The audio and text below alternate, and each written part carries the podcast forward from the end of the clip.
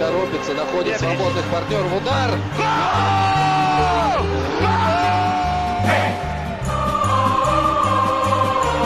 Russisch Brot, der Podcast zur Fußball-WM 2018 von der Taz und Detektor FM. Vorhin hat sich's angehört wie eine Trillerpfeife, jetzt hört sich's an wie ein Telefon. Aber das ist unser Anpfiff für Russisch Brot, dem WM-Podcast von der Taz und von Detektor FM und von dir. Lars Setz und Von mir, Barbara Butcher.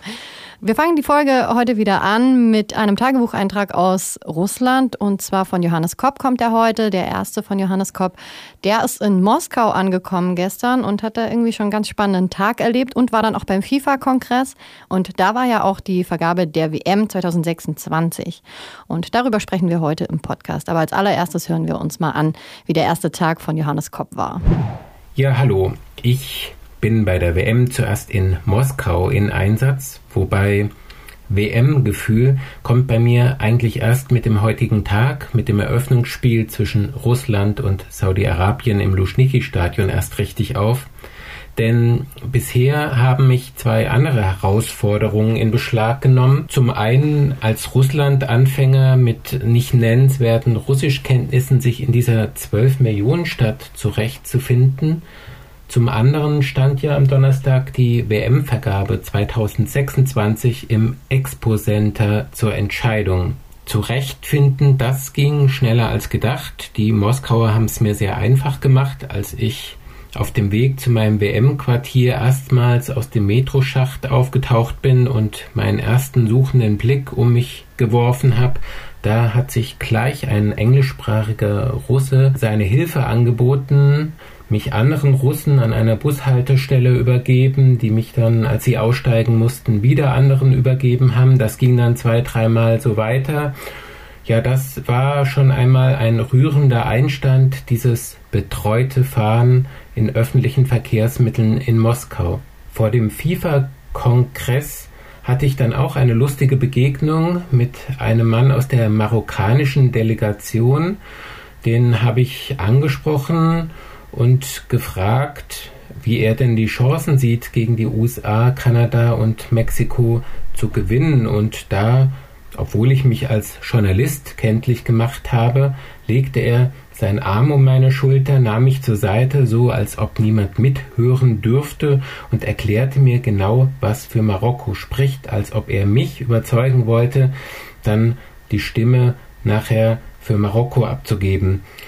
Wahrscheinlich hat er sich schon seit drei Monaten keine Gespräche anders geführt als auf diese Art und Weise und aus so einem Verhaltensmuster kommt man wahrscheinlich einfach nicht mehr so leicht heraus. Genutzt hat es ja leider nichts. Den Zuschlag hat dann die USA, Kanada und Mexiko bekommen. Aber ich muss zugeben, mit seiner Herzlichkeit hat er mich fast überzeugt. Beeindruckt hat mich dann auf dem Kongress insbesondere Gianni Infantino, der FIFA-Präsident. Vermutlich ist er einer der wenigen, die es schaffen, Wladimir Putin blöd aussehen zu lassen.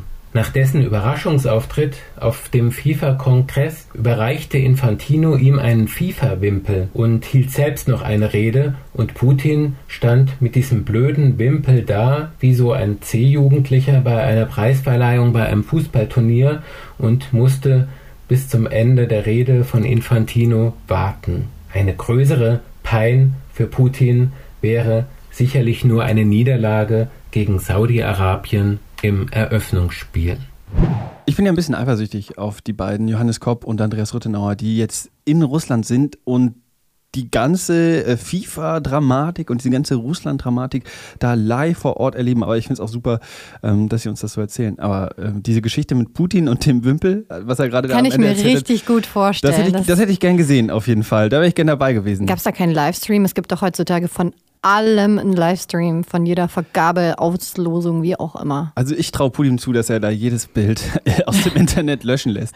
ähm, gut, wir werden wir, wir googeln das gleich mal. Putin mit diesem Wimpel. Ja, bei Google gibt es jetzt nämlich auch schon wieder dieses WM-Logo mit einem kleinen Tor und einem Ball, habe ich heute gesehen. Und die Wimpelsuchfunktion. und äh, wir bleiben auch ein bisschen beim Thema ähm, WM Vergabe 2026, zumindest vorerst.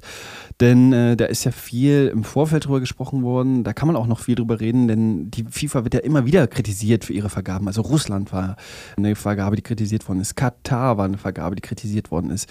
Und jemand, der uns einschätzen kann, wie das jetzt mit der Vergabe für 2026 aussieht, ist Jörn Kruse von der Taz in Berlin. Wollen wir mit ihm sprechen? Ja, mach mal. Mhm. Hallo. Hallo Jörn, grüß dich. Ja, WM 2026. Die FIFA hat sich gestern entschieden. Äh, die Entscheidung musste getroffen werden zwischen Marokko und der nordamerikanischen Dreier-Kombo aus Kanada, USA und Mexiko. Die haben auch den Zuschlag bekommen. Wie überraschend war das? Bedingt überraschend. Also man muss schon sagen, sie sind ähm, ziemlich klar favorisiert gewesen. FIFA-Präsident Gianni Infantino hat sich ziemlich, man muss fast sagen, unverschämt für die Bewerbung der drei Länder eingesetzt, was natürlich in Marokko und beim afrikanischen Verband nur so mittelgut ankam.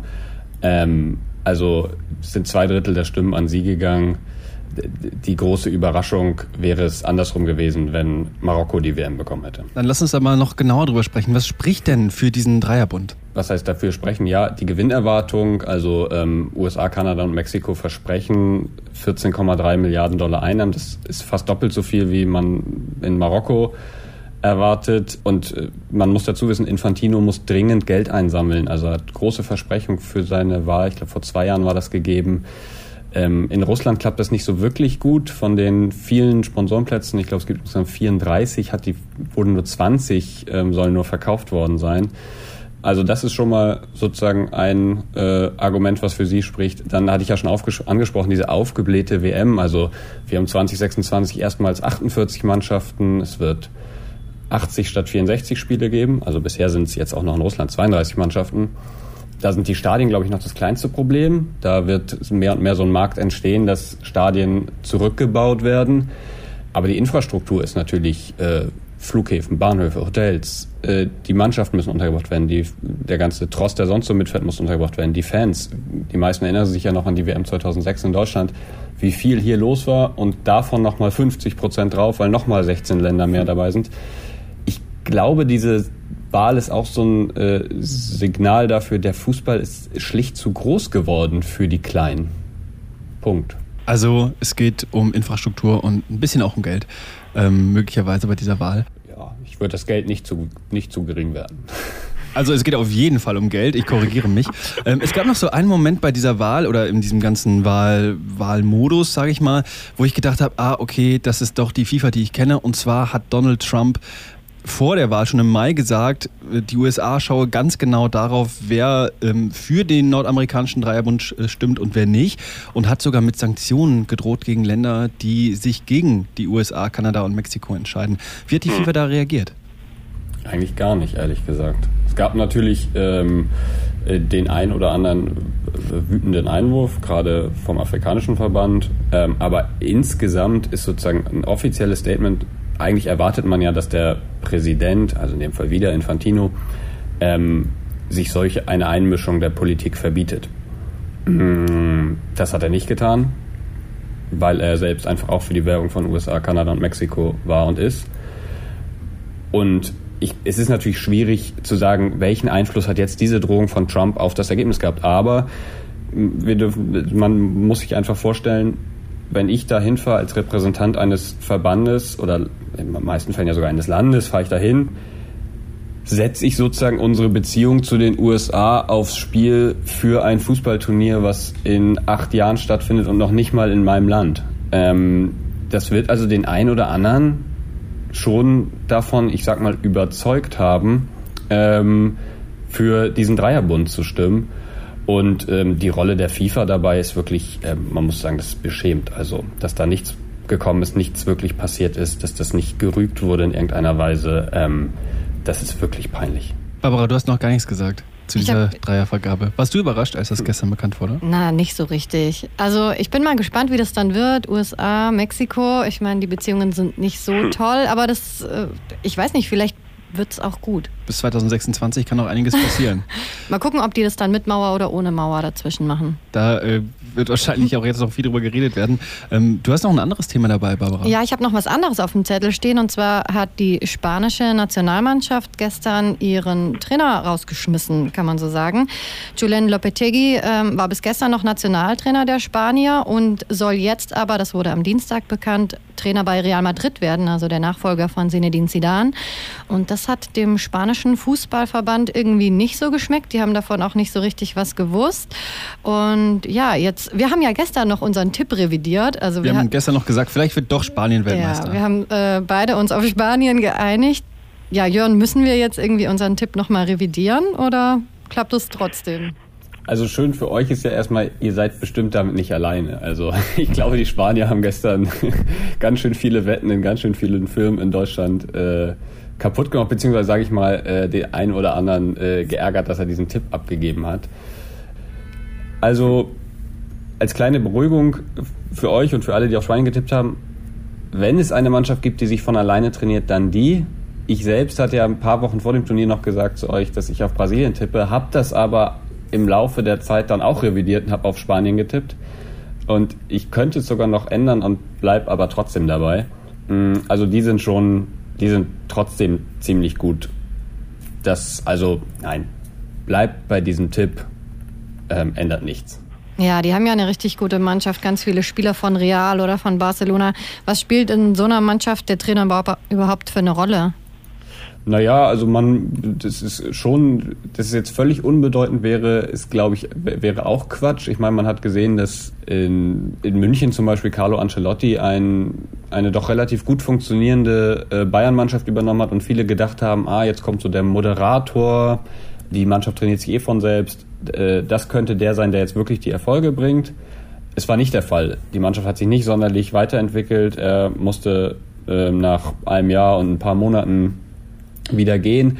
Also gibt's schon was. Ich glaube aber, dass die Spanier einfach relativ wenig ändern werden. Und es ist ja nicht so, dass der komplette Trainerstab rausgeflogen ist. Und mit Fernando Hierro rückt ja auch jemand nach, der jetzt auch schon vor Sportdirektor war. Also ähm, jetzt kein völlig Unbekannter. Ich glaube, die werden einfach nicht viel ändern und hoffen, dass quasi in der Vorbereitung schon alles äh, so eintrainiert wurde, dass es gut läuft. Und Lopetegi hat ja äh, eine gute Bilanz. Ähm, also ich glaube, es geht jetzt darum, einfach möglichst wenig zu machen. Okay, wir werden sehen in den nächsten vier Wochen. Als erstes sehen wir dann mal am Freitag Spanien gegen Portugal. Da spielen die das erste Mal. Und heute Abend spielt aber schon Saudi-Arabien gegen Gastgeber Russland. Da knallen die Sektkorken. Was glaubt ihr, wie geht das Spiel aus? Oh, ganz schwierig. Ich, ich glaube so 0-0 oder 1-1. Ich sag 1-1. Jörn, was sagst du?